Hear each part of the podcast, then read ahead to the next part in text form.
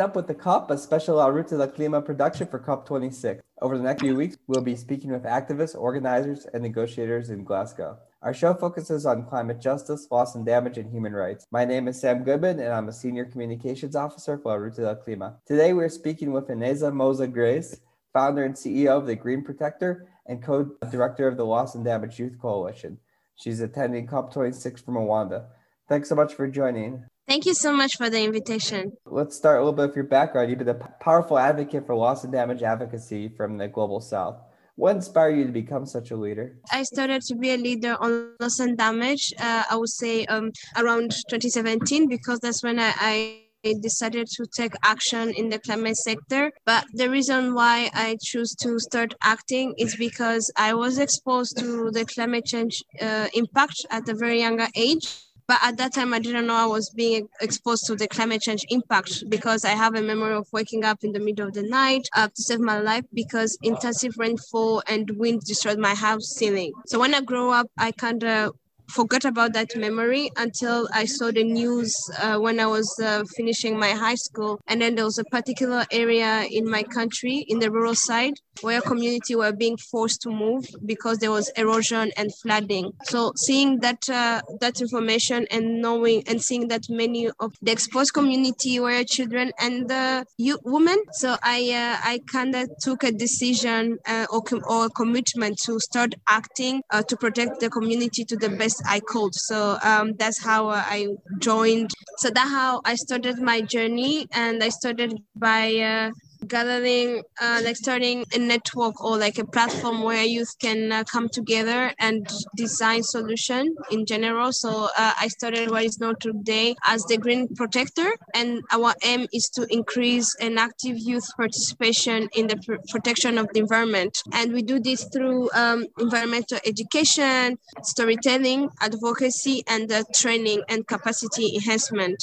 And then in uh, in 20 and in 2018 we started started following uh, the negotiation as Rwanda youth delegates because our government have are keen to understand and to prioritize youth inclusion at every sector. So that's why we get to be negotiators. So we started, we were three young people. And at my first COP, I came to realize that there's a lot to be done, especially in uh, increasing youth participation in the negotiations room. And from there in, in uh, COP Madrid, uh, that's when I meet some of our colleagues that right now and friends, and we came to brainstorm on how we can better increase an active youth participation in the negotiation, but mainly on loss and damage, because loss and damage to us, the current generation, is the most injustice that we are facing. Because although that we are living in a in a one planet and we are all exposed to the the climate change impact, but these effects are not felt to the, is not shared equally because developing country are the one who are suffering a lot. So after after recognizing that one, so we started what is known today as the Loss and Damage Youth Coalition, which is a, which is a global youth coalition to drive action uh, to address loss and damage. And we do this through advocacy by sharing open letter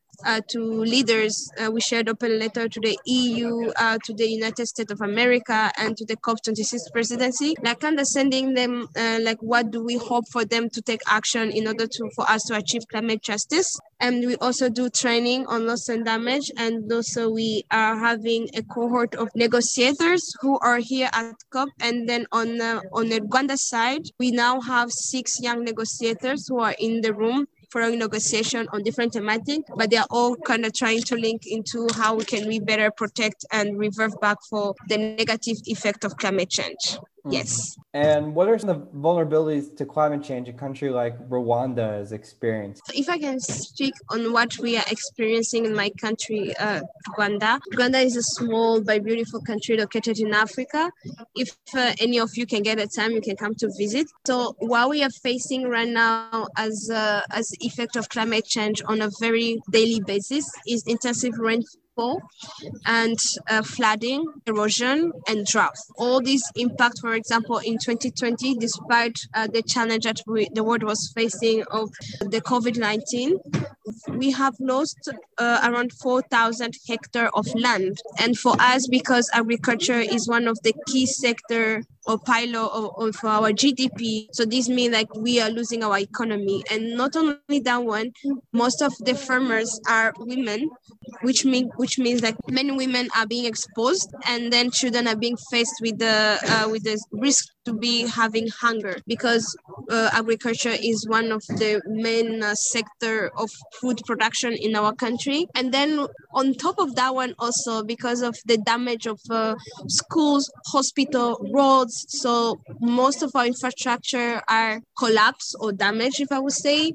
And there's no such a thing available on in the international mechanism to help our country to recover back back uh, better from those impacts, uh, which makes uh, which makes a form of injustice because our small country did less to contribute to the greenhouse gas emission that is causing today uh, climate change.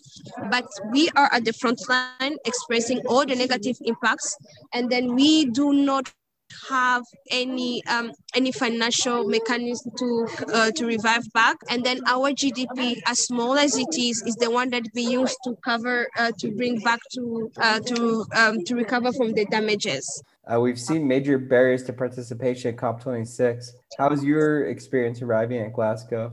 My experiencing of arriving in Glasgow was uh, associated with a lot of trauma because there was like always an update on how to travel with COVID or restriction. So there was like an existing panic, but I'm glad that I made it.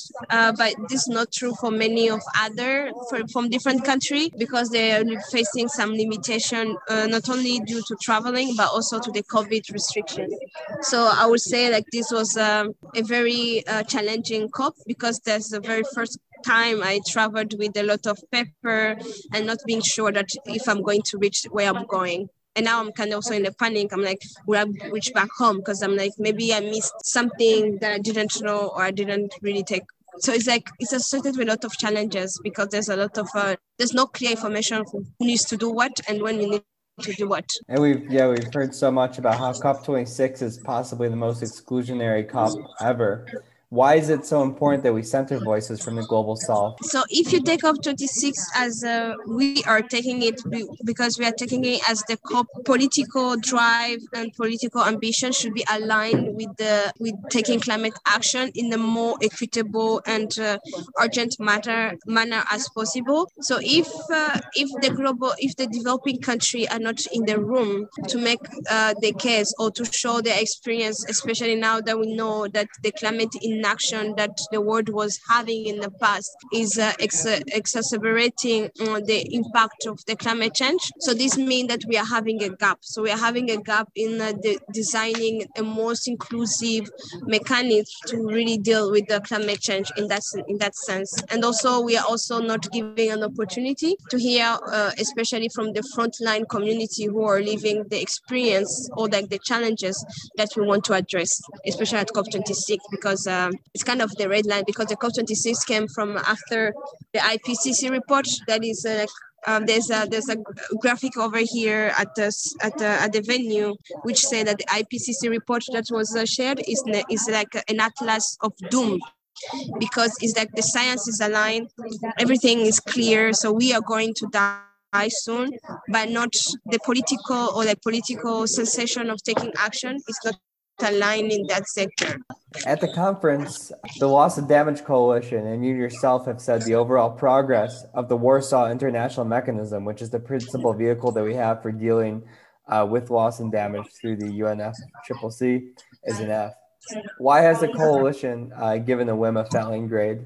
So before I before I respond to that one, I will simply highlight that we um, we did a report card based on uh, the research the research finding from the University College of London that was funded by Practical Action because they did an assessment. And then we as a, youth coalition we were like to find a way to make it as uh, the information accessible to the general public because not everyone is familiar with the WIM but also giving like a check point to the negotiators in the WIM to know that we understand that they are failing us. So the reason why we give them a failure, um, the one of the main reason is the fact that uh, the WIM is mandated on three aspects, and the last, uh, the third is uh, action and support financially, but the WIM has not deployed any finance on the ground to, to vulnerable country to cope with the effect of climate change. So that's uh, that's one of the big gap that the WIM is having, even if the other component is not good, but that's one is a very uh, lacking one. And then we are hoping at COP26 to operationalize the Santiago network on loss and damage, which can be a network to help countries with technical assistance to do a loss and damage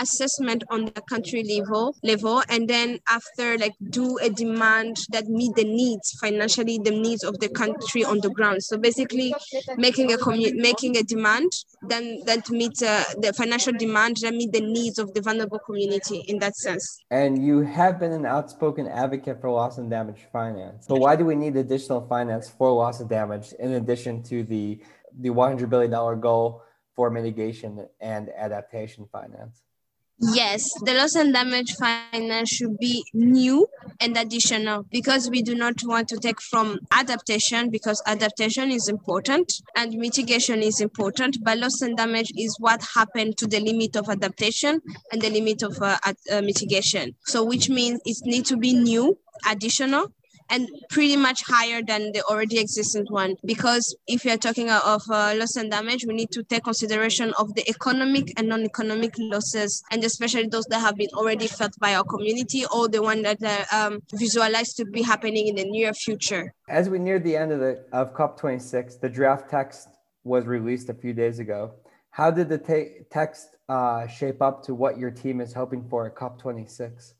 Because the text is not yet finalized. Um, I mean, because there's still some negotiation going on. The first failure of this COP26 is the fact that we don't we do not have a standalone agenda on loss and damage. And then to us, this means like there's a gap because without the standalone agenda of, COP, of on loss and damage in COPs, this means that there's a, a, lack of prioritization or understanding the sense of urgency that we are, face, we are we are needing on the ground. So this was like the first failure of COP26.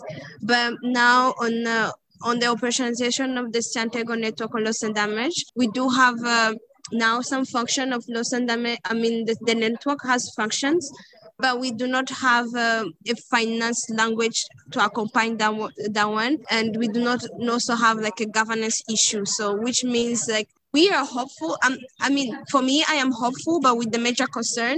Um, so I'm optimistic uh, in the sense that I know like now everyone is willing to take really action by doing what is really take to uh, convey um, like us to have a, a, better future. But I have a major concern because some uh, some people we think that we do have time like we can we can uh, mm, skip agenda to be negotiated in the next session which means next year. But then for us each moment each day that we go by without taking action, we are losing a community, we are losing life, we are losing culture, and we're losing our hope to have a future. So I'm optimistic with the concern with the what with the test that's going to come up. But I hope maybe let's hope there will be there will be magic because we are Thursday and the well, yeah we are Thursday and the COP is ending tomorrow. So let's hope that uh, there can be some magic maybe as the day go by. For sure. And are there any other key action items the Loss and Damage Youth Coalition is looking for COP26? The other thing that we are looking we were looking forward was to to uh, stop uh, stop the, the, the denial of on loss and damage, which I think was uh, was kind of highlighted because most of the opening statement on high level uh, country were mentioning that loss and damage is going to be a priority. I think uh, I think also the Scottish government stepping up and saying that they are going to provide funds to on loss and damage, even if it's small. But that's that's a kind of knowing uh, or showing that there's no longer a denial going on on loss and damage. And then uh, on the other thing that we do hope is to um, strengthen uh, like uh, strengthen the visibility of youth because uh, um, most of the time most of the time youth are specialized to be activists, say, staying on the on the other side of the negotiations, where that's why we have marches and strike.